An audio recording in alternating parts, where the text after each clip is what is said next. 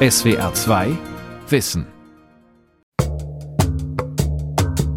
Betriebsräte, Mitbestimmung, auch Gewerkschaften. Es ist kein Thema, das sexy ist oder die so. Rahmenbedingungen, die Politik schafft, die sorgt zum Teil dafür, dass Betriebsratsarbeit komplizierter wird. Mit der Begründung, dann sehe ich die Pissbude dahinter nicht mehr.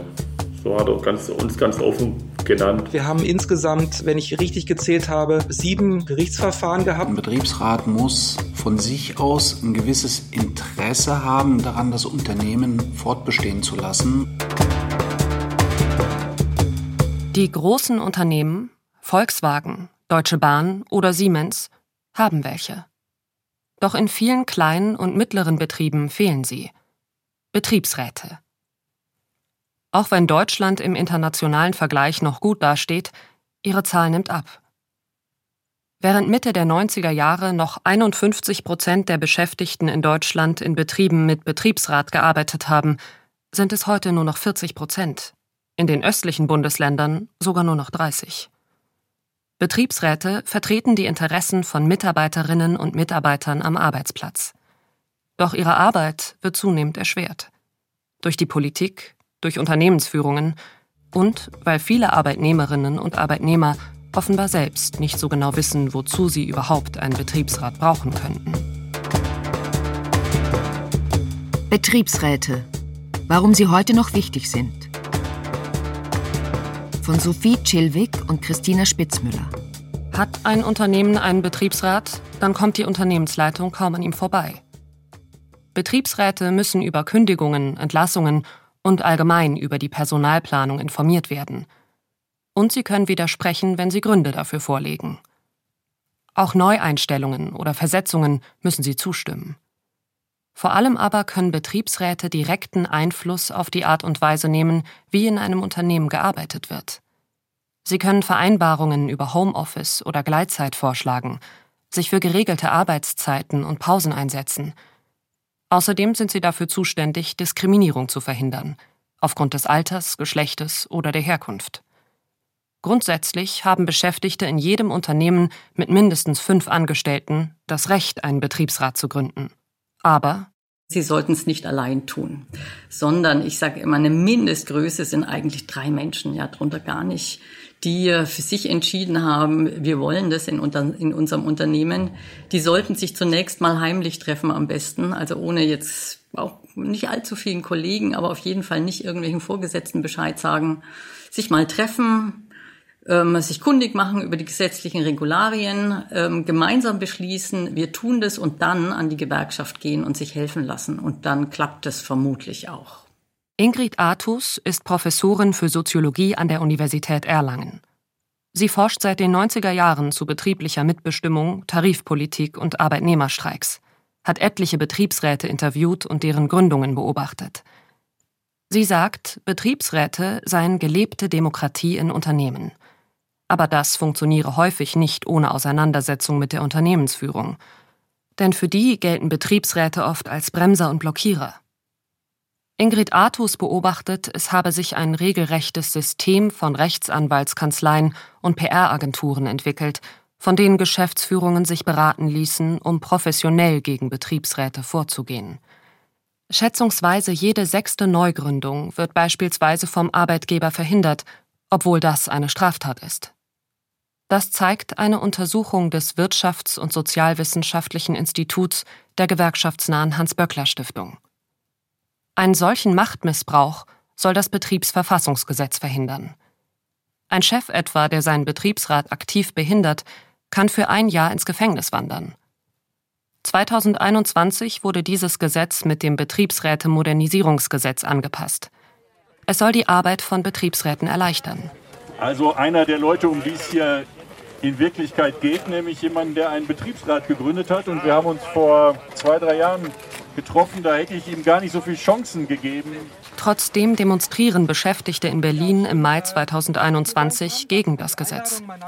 Unterstützt werden sie an diesem Tag von Politikerinnen wie Jutta Krellmann von der Partei Die Linke. So, dass man gewählte Arbeitnehmervertreter mit Kündigungen, mit Entzug der Existenzgrundlage entzieht. Das ist eine Riesensauerei und das dürfte eigentlich nicht passieren. Das geht so nicht, Kolleginnen und Kollegen. An diesem Frühlingstag in Berlin wird aber auch klar, Betriebsratspolitik lockt kaum Menschen auf die Straße. Vielleicht 30 Leute sind auf die Demo gekommen. Selbst die Organisatoren sagen, das Thema Betriebsräte sei unsexy. Sven Kruse kann das nicht verstehen. Er erzählt bei der Demonstration von seiner Arbeit als Betriebsratsvorsitzender und ist hörbar nervös. Ja, schön, äh, dass ich hier sein kann. Danke für die Einladung. Mein Name ist. Sven Kruse hat sich in seinem Betrieb mit der Geschäftsführung angelegt. Deshalb heißt er nur in diesem SWR 2 Wissen so. Er möchte seine Geschichte erzählen, weil sie für ihn zeige, wie viel Gegenwind Betriebsräte in Deutschland auszuhalten hätten. Dabei gäbe es viel, wogegen ein Betriebsrat sich wehren müsse. Sie sind äh, untertariflich bezahlt. Das ist, äh, gehört schon mal dazu. AVRs statt äh, Tarif. Äh, Befristung ist ein riesiges Thema bei uns. Es wird in der Regel auf die sachgrundlose Befristung regelmäßig zurückgegriffen. Sven Kruse ist Anfang 50. Bei seinem aktuellen Arbeitgeber arbeitet er seit zehn Jahren. Für ihn müssten Personen aus der Unternehmensleitung, die Betriebsräte behindern, wirklich so hart bestraft werden, wie es Paragraf 119 im Betriebsverfassungsgesetz vorsieht. Mit bis zu einem Jahr Gefängnisstrafe. Paragraf 119 Betriebsverfassungsgesetz muss ein echter Tiger werden. Doch dieser Paragraph kommt so gut wie nie zur Anwendung. Auch nicht in Kruses Fall. Seit 2017 ist er Betriebsratsvorsitzender bei einem sozialen Träger, der behinderte Kinder an Schulen unterstützt. Dieser Vorsitz sei der anstrengendste Job, den er je hatte, sagt Kruse. Bereut hat er ihn trotzdem nicht. Den alten Betriebsrat in seinem Unternehmen fand Kruse damals zu lasch. Er wollte etwas ändern, stellte sich zur Wahl und gewann. Es folgen Jahre der psychischen Belastung. Acht Gerichtsverfahren, Mobbing, Geldsorgen. Im Videointerview berichtet Sven Kruse von den Schikanen, die direkt mit seiner Wahl zum Betriebsratsvorsitzenden losgehen dann äh, kam eben auch sehr schnell, nach wenigen Tagen eigentlich nur, die Nachricht, äh, nein, äh, der Arbeitgeber zieht vor Gericht und hält die Wahl für ungültig. Und wir waren damit sozusagen erstmal schachmatt gesetzt. Sein Chef versuchte offenbar, den engagierten neuen Betriebsratsvorsitzenden gar nicht erst starten zu lassen. Um das durchzusetzen, muss eine Betriebsratswahl laut dem Bundesarbeitsgericht, Zitat, den Stempel der Nichtigkeit auf der Stirn tragen. Ist dies der Fall, war der Betriebsrat de facto nie existent. Seine Beschlüsse verlieren rückwirkend ihre Gültigkeit. Unter sozusagen der Drohung des Arbeitgebers, dass er alle Gelder, die jetzt trotzdem fließen, dann auch im Falle, dass er Recht bekommt vor Gericht zurückverlangen wird, sind mehrere Betriebsratsmitglieder zurückgetreten. Ist auch völlig verständlich, mache ich den Leuten auch keinen Vorwurf. Der Druck wird einigen Kollegen zu hoch, auch wenn die Lage rechtlich nicht eindeutig ist. In Kruses Fall wären pro Monat rund 1200 Euro aufgelaufen, die er im Fall einer Niederlage vor Gericht womöglich hätte zurückzahlen müssen. Aber es ist nicht nur die finanzielle Daumenschraube, die mehrere Mitglieder zum Rücktritt bewegt. Es ist auch der psychische Druck, die Unsicherheit, ob an den Vorwürfen des Arbeitgebers etwas dran ist und man sein Amt womöglich zu Unrecht innehat. Der zweite Schock kommt nur kurze Zeit später – Sven Kruses befristeter Aufstockungsvertrag wird kurz nach der Wahl nicht verlängert. Er verdient nun nur noch 600 Euro netto im Monat. Viel zu wenig. Die Behinderung bestand tatsächlich darin, dass ich im Grunde genommen erstmal überlegen musste, wovon ich jetzt meine Miete bezahlen soll. Sven Kruse wehrt sich. Er klagt noch im selben Jahr vor Gericht. Doch erst 2020, nach drei Jahren, bekommt er den fehlenden Lohn nachgezahlt. 14.000 Euro. Für ihn war es trotz allem der richtige Weg. Und für die Geschäftsführung? Auf Anfrage von SWR2 Wissen räumt sie ein, die Betriebsratswahl 2017 für nichtig erklärt zu haben, sei aus heutiger Sicht keine adäquate Reaktion auf die Wahl gewesen. Es sei zu keinem Zeitpunkt darum gegangen, den Betriebsrat im eigenen Haus dauerhaft abzuschaffen. So wie Sven Kruses Arbeitgeber verhalten sich viele Unternehmensleitungen. Das ist durchaus nachvollziehbar. Betriebsratsarbeit kostet die Unternehmen Geld. Während der Betriebsratsarbeit sind Betriebsräte von ihrer eigentlichen Aufgabe freigestellt. Sie können sich in Workshops weiterbilden oder sich von Sachverständigen beraten lassen. All das zahlt der Arbeitgeber. Alrun Fischer ist so eine Sachverständige. Sie begleitet Betriebsräte, die in Konflikte mit ihren Geschäftsführungen geraten. Und das passiere häufig. Wir werden in der Regel dann geholt, wenn es ein ungelöstes Problem gibt. Also wenn es entweder schon einen Konflikt im Betrieb gibt, wo sich die Betriebsräte mit dem Unternehmen nicht einigen konnten oder wo sie fachliche Fragen haben. Das heißt, dann melden die sich bei uns, stellen uns vor, um was es geht. Was weiß ich beispielsweise, es wird ein neues Entgeltsystem eingeführt, die Eingruppierung muss neu durchgeführt werden und dann begleiten wir sie in diesem Prozess. Wie eine Unternehmung wirtschaftlicher wird, haben Geschäftsführungen oft in einem Management- oder BWL-Studium gelernt. Der Betriebsrat, der meist aus einfachen Arbeiterinnen und Arbeitern besteht, kann mit dieser Fachkompetenz nicht mithalten und weiß auch oft nicht, wie er seine Interessen bei Streitigkeiten durchsetzen kann. Anders die Unternehmensleitungen.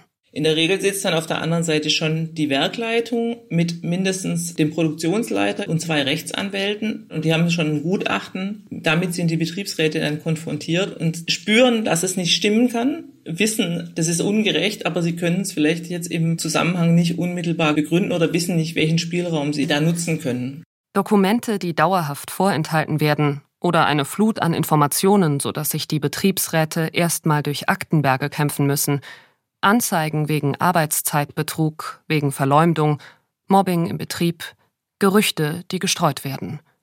So sollen Betriebsräte mürbe gemacht werden, sagt Alrun Fischer. Es ist sozusagen an der Grenze zur kriminellen Energie zum Teil. Es ist sehr geschickt gehalten. Die wissen auch zum Teil, dass sie die, also beispielsweise Betriebsräte mit Anzeigen zu überziehen, ihnen sexuelle Belästigung zu unterstellen, sie zu verleumden und so weiter. Also dass mit verschiedenen Methoden versucht wird, Mitbestimmung zu verhindern.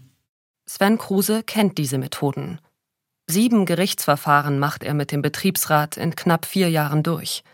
Ein achtes wurde gerade zugunsten des Betriebsrats entschieden. Er wird wegen Beleidigung angezeigt, klagt selbst gegen Kündigungen, üble Nachrede oder für mehr Gesundheitsschutz während der Pandemie. Wenn man bedenkt, was das für ein Aufwand ist, muss man auch immer sich fragen, inwieweit nicht der Arbeitgeber dadurch auch einen Vorteil hat, weil das natürlich Kräfte bindet seitens des Betriebsrats und der Arbeitgeber könnte äh, sich vielleicht rational überlegen, selbst wenn ich die Verfahren verliere, habe ich wenigstens den Betriebsrat beschäftigt und er konnte dann an anderer Stelle eben nicht tätig werden. Wir haben oft erlebt, die kriegen dann irgendwann juristisch Recht das ist vielleicht eine der Erfolge des Betriebsrats, aber nicht der wichtigste. Wir haben alle diese Verfahren gewonnen. Trotzdem im Betrieb, sie haben irgendwie den Kontakt verloren oder sie sind ausgebrannt oder sie, sie sind einfach, sie haben auch keine Kraft mehr, das weiter durchzustehen. Die psychische Belastung ist auf jeden Fall extrem. Nirgendwo habe ich dermaßen gegen meine Gesundheit arbeiten müssen und wirklich mich auch gesundheitlich geschädigt gefühlt durch, durch das, dem ich da ausgesetzt bin, wie in diesem Job. Betriebsräte sollen die Machtverhältnisse in den Betrieben ausgleichen. Das ist die Ursprungsidee, mit der sie in der Weimarer Republik gesetzlich eingeführt werden. Doch von Anfang an sind Betriebsräte nicht wirklich mächtig. Sie haben wenig Mitspracherecht und keine harten Druckmittel. Sie müssen den Betriebsfrieden wahren, dürfen nicht zum Streik aufrufen. Und Alrun Fischer kritisiert vor allem, wirtschaftliche Entscheidungen bleiben weiterhin in der Hand der Geschäftsführung. Daran hat sich bis heute nichts geändert tatsächliche Mitbestimmung im Sinne von, ich habe richtig mitzuentscheiden, das ist einfach sehr, sehr eingeschränkt. Und auf wirklich strategische unternehmerische Entscheidungen bezieht sich das nicht. Also wenn ein Unternehmen entscheidet, wir schließen diesen Standort, dann hat ein Betriebsrat darüber nichts mehr mitzuentscheiden. Aber die weitgehende Machtlosigkeit der Betriebsräte in wirtschaftlichen Angelegenheiten, das ist so die heilige Kuh. Sagt auch Ingrid Artus, Soziologieprofessorin aus Erlangen. Doch auch wenn sie in wirtschaftlichen Belangen nichts ausrichten könnten, seien Betriebsräte nicht machtlos. So ein Betriebsrat kann ganz schön Ärger machen, wenn er das will, ja. Und wenn er sowohl das, das Wissen hat, als auch das Rückgrat, sage ich jetzt mal, um seine gesetzlich verbrieften Rechte wahrzunehmen. Das ist schon eine ganze Menge. Aber es gibt sie eben nur in einer Minderheit aller Betriebe in Deutschland. Und das ist vielleicht das größte Problem, ehrlich gesagt. Ein Grund für die sinkende Zahl an Betriebsräten sei außerdem, dass immer mehr Beschäftigte prekär arbeiten müssten. Das einschneidendste Ereignis war die Verabschiedung der Hartz-IV-Gesetze. Ja, also war 2004 und das ist unter SPD-Grünen-Regierung verabschiedet worden. Ähm, die hat wirklich der Interessenvertretung ähm, sowohl im Bereich der Betriebsräte als auch durch Gewerkschaften viel an Macht genommen, ja, indem sie Angst verbreitet hat, ja, vor Arbeitslosigkeit, vor ähm, der Tatsache, dass man auf dem Arbeitsmarkt sozusagen weniger Rechte hatte als vorher. So sei in vielen Unternehmen eine Zweiklassenbelegschaft entstanden. Die Stammbelegschaft mit verhältnismäßig sicheren Arbeitsverträgen auf der einen Seite und auf der anderen die Randbelegschaft mit befristeten Verträgen oder auf Abruf und von Subunternehmern engagiert. Ingrid Artus. Also die Angst davor, seinen Job zu verlieren, weil man sich irgendwie ja, unbeliebt macht im Unternehmen, die ist immens gewachsen und da überlegen sich dann viele Beschäftigte dreimal, ob sie gewerkschaftlich aktiv werden. Und ein weiterer Punkt sei nicht zu unterschätzen. Die Berufswelt und mit ihr viele Jobprofile würden immer individueller, beobachtet Alrun Fischer dass sich so eine bestimmte Denkweise da fortsetzt oder durchsetzt, so eine Vorstellung, man könne seine Interessen auch alleine vertreten. Es ist also eher uncool, eine Interessenvertretung zu haben, sondern man macht es selber oder man bräuchte es auch gar nicht. Ein ganz anderes Problem sieht der Geschäftsführer der Muttergesellschaft von Sven Kruses Betrieb. Sein Eindruck? Arbeitgeber und Arbeitnehmer kämpfen nicht hauptsächlich gegeneinander, sondern haben einen gemeinsamen Feind, den Fachkräftemangel. Und weil Arbeitgeber, besonders im sozialen Bereich, für Arbeitnehmerinnen und Arbeitnehmer attraktiver werden müssten, hätten die Betriebsräte ein Problem. Denn wir besetzen, glaube ich, als Arbeitgeber ganz oft klassische Betriebsratsthemen und das macht es dem Betriebsrat schwer, eigene Themen äh, zu finden und zu entwickeln. Und darauf gibt es irgendwie keine richtige Antwort. Was heißt das dann für Betriebsräte? Was sind neue Aufgaben? Ändert sich die Rolle? Wie sieht die Zusammenarbeit aus? Für Vergütung oder Arbeitsbedingungen müssten Betriebsräte aus seiner Sicht in der Regel nicht mehr kämpfen. Das machten die Betriebe selbst, weil sie sonst ihre Stellen nicht besetzen könnten. Er erlebe bei den verschiedenen Betriebsräten, mit denen er zu tun habe, dass es dort manchmal eher an Organisation und an Verbindlichkeit scheitere. Wenn Betriebsräte interne Kämpfe führten, keine klaren Visionen hätten oder sich schlecht organisierten, könnten sie der Unternehmensführung gegenüber nicht geschlossen auftreten. Und doch. Neben mangelndem Engagement oder internen Querelen, es gibt Betriebsräte, die es ernst meinen mit demokratischer Mitbestimmung, die in geschäftlichen Fragen mitbestimmen und für die Zukunft ihrer Kolleginnen und Kollegen kämpfen wollen. Die schwäbischen Hüttenwerke in Königsbronn gelten nach mehreren Insolvenzen nicht mehr als rentabel. 2018 ist das Unternehmen offiziell pleite. 162 Beschäftigte stehen vor dem Aus. Ein 650 Jahre altes Traditionsunternehmen vor dem Ende seiner Geschichte. Und doch dröhnen und zischen heute wieder die Maschinen in der Fabrikhalle der Gießerei. Zu verdanken hat das Unternehmen das dem Betriebsrat und Leuten wie Werksleiter Fred Beer. Der ehemalige Betriebsratsvorsitzende bleibt vor einer Maschine stehen, die keine Geräusche mehr macht. Zum Beispiel so ein klassisches Projekt, wo wir vor uns haben. Die Investoren davor haben kein Geld hier rein investiert in die Maschinen. Da ist die Maschine defekt gegangen. Für Fred Beer ist das Unternehmen wie eine Familie. Sein Opa hat hier gearbeitet, sein Onkel, dann er, seine Cousins und seine Söhne.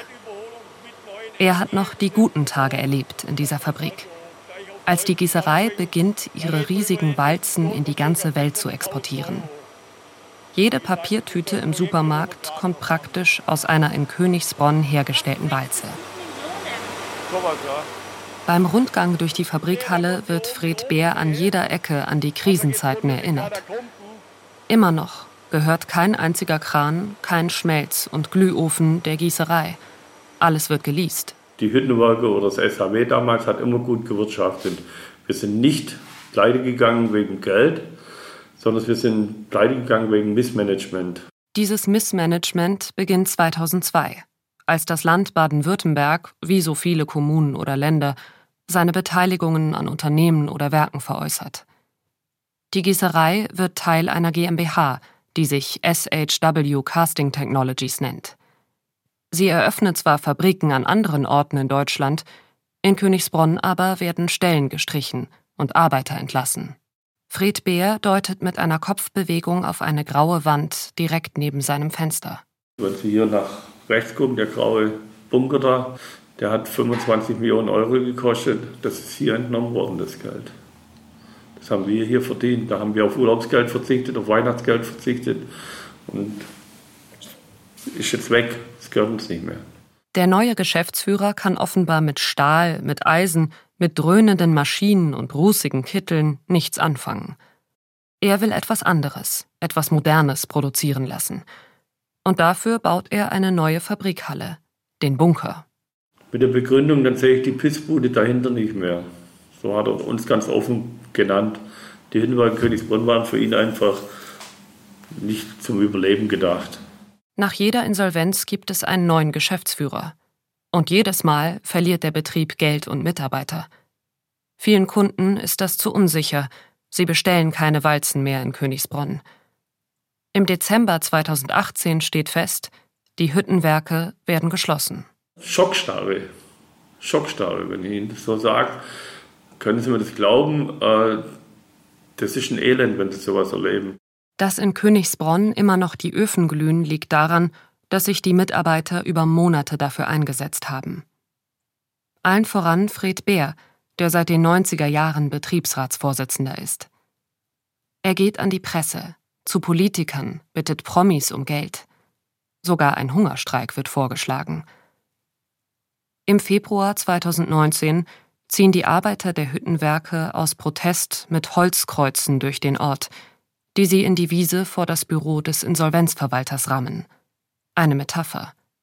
Hier werden Arbeitsplätze begraben. Doch es hilft alles nichts. Die Mitarbeiter treffen sich ein letztes Mal in der Halle zum Abschied. Dann steht er, ich sehe es heute noch vor mir, der Andi Meier, der, der Kneipenwirt, steht da in der Ecke drinnen mit einer Flasche Bier und grinst mich an. Der Abschiedsabend wird der Beginn von etwas Neuem. Andi Meier ist studierter BWLer und setzt einen Businessplan auf. Die wichtigsten Kunden werden persönlich besucht, in Finnland, Frankreich, Brasilien. Mit seinen Berechnungen, so Andi Meier, könnte das klappen. Der Preis? 80 Leute rausschmeißen. Und gut, da haben wir sich zusammengesessen mit dem Betriebsrat und hat gesagt, wen brauchen wir? Das war jetzt, einerseits haben wir schon geguckt, dass man vielleicht ein bisschen die Ältere schützt. Und haben wir halt 74 Leute auserwählt. Und die anderen hatten wir eingeladen zum Gespräch und gesagt, du bist leider nicht dabei. Die jungen Kollegen finden schnell eine andere Arbeit in Unternehmen in der Region oder bei Firmen aus dem Rheinland. Die Älteren gehen ohne gute Aussichten und ohne Entschädigungszahlungen. Außerdem dürfen sie, das macht Fred Beer in den Gesprächen deutlich, auf keinen Fall klagen. Jede zusätzliche Belastung brächte das wackelige Gerüst, auf dem das Unternehmen wieder aufgebaut wird, zum Einsturz. Das Einzige, was die ehemaligen Mitarbeiter bekommen, ist ein Versprechen. Wenn es uns besser geht, holen wir euch zurück. Neun der 80 entlassenen Mitarbeitenden sind inzwischen wieder eingestellt. Damit die Hüttenwerke durch Fehler der Geschäftsführung nicht mehr in Not geraten können, verzichten die Mitarbeiter auf Lohn und gründen eine Gesellschaft bürgerlichen Rechts, über die die Belegschaft 33 Prozent am Unternehmen hält. Und auch wenn sie die Geschicke des Unternehmens nicht mitgestalten können, Übernahmen ohne Zustimmung der Mitarbeiter, das geht nicht mehr. Seit September 2019 haben die Hüttenwerke Königsbronn einen neuen Geschäftsführer, Heiko Hesemann. Die Zusammenarbeit, das betonen Fred Beer und Heiko Hesemann immer wieder, sei zwischen Betriebsrat und Geschäftsführung heute sehr gut. Ein respektvoller Umgang mit einem Betriebsrat ist für mich Grundvoraussetzung, aber ich zolle hier dem Betriebsrat natürlich noch eine Spur mehr Respekt, weil er dieses ähm, Stemmen und dieses Verhindern der Insolvenz dieser Firma ähm, noch wesentlich unternehmerischer mitgetragen hat. Heiko Hesemann betont, er müsse trotzdem Entscheidungen aus unternehmerischer Sicht treffen. Es ginge nicht darum, sich immer mit den Betriebsräten gutzustellen. Wenn zum Beispiel Zeitdruck herrsche und ein Auftrag fertig werden müsse, müssten die Arbeiter auch am Samstag kommen. Das garantiere umgekehrt den Erhalt der Firma. Geben und nehmen. Jeder in seinem Kompetenzbereich, sagt Heiko Hesemann. Wenn die Belegschaft, ganz salopp gesprochen, wenn das alles Geschäftsführer wären, die, die wüssten, wie man ein Unternehmen führt, dann wären sie halt alle Geschäftsführer und nicht Mitarbeiter. Den Hüttenwerken in Königsbronn geht es besser. Ganz über dem Berg, so Fred Beer und Heiko Hesemann, seien sie noch nicht. Und trotzdem ist es ruhiger geworden in Königsbronn.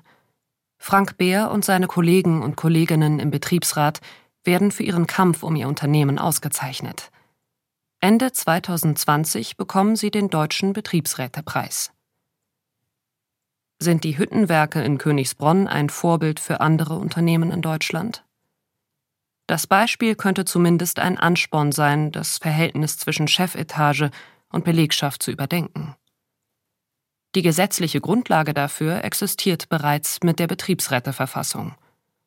Nach der müssen Arbeitgeber und Betriebsräte vertrauensvoll zusammenarbeiten und sind dem Betriebsfrieden verpflichtet. Wenn beide Seiten mitspielen, kann das fruchtbar sein. Die Belegschaft bringt sich in den Betrieb ein, steht hinter der Firma und kommt gerne zur Arbeit. Das Unternehmen schreibt schwarze Zahlen, kann die Angestellten ordentlich bezahlen und für gute Arbeitsbedingungen sorgen. Doch sehr oft, das zeigt diese Recherche für SWR2 Wissen, läuft es anders. Geschäftsführungen sehen sich von Betriebsräten bedroht, wollen den Mehraufwand und die Zusatzkosten vermeiden, gehen mit Hilfe von Rechtsanwälten, Klagen und Kommunikationsagenturen gegen Betriebsräte vor. Viele lösen sich auf. Oder es gibt sie zwar auf dem Papier, aber sie nicken einfach nur jede Entscheidung der Unternehmensleitung ab. Betriebsräte, die sich dauerhaft gegen die Firma stellten, bezahlten das oft mit ihrer psychischen Gesundheit, weiß Betriebsratsvorsitzender Sven Kruse aus eigener Erfahrung. Naja, also meine Freunde, meine Familie haben mich immer wieder gefragt, wir können das nicht mehr mit ansehen, kannst du mal langsam aufhören? Sven Kruse ist ausgelaugt. Aber die Behinderungen spornen ihn auch an. Sie fordern ihn heraus. Er will verstehen, warum sein Arbeitgeber so gegen die Mitbestimmung der Belegschaft kämpft. Er will herausfinden, wie weit treiben sie es noch. Und seine Kolleginnen und Kollegen sind dankbar. Arbeitsbedingungen verbessern sich. Die vorher niedrigen Sockelverträge sind nun höher. Es gibt inzwischen eine Betriebsvereinbarung zur Arbeitszeit, eine zu Corona, eine zu psychischen Belastungen steht kurz vor dem Abschluss. Ein Haustarifvertrag ist in Arbeit. Und für all das, meint Sven Kruse, habe sich der Einsatz gelohnt. SWR 2 Wissen. Betriebsräte. Warum sie heute noch wichtig sind. Von Sophie Chilwig und Christina Spitzmüller. Sprecherin Lina Süren. Redaktion Lukas Meyer-Blankenburg. Regie Alexander Schumacher. SWR 2 Wissen. Manuskripte und weiterführende Informationen zu unserem Podcast und den einzelnen Folgen gibt es unter swr2wissen.de.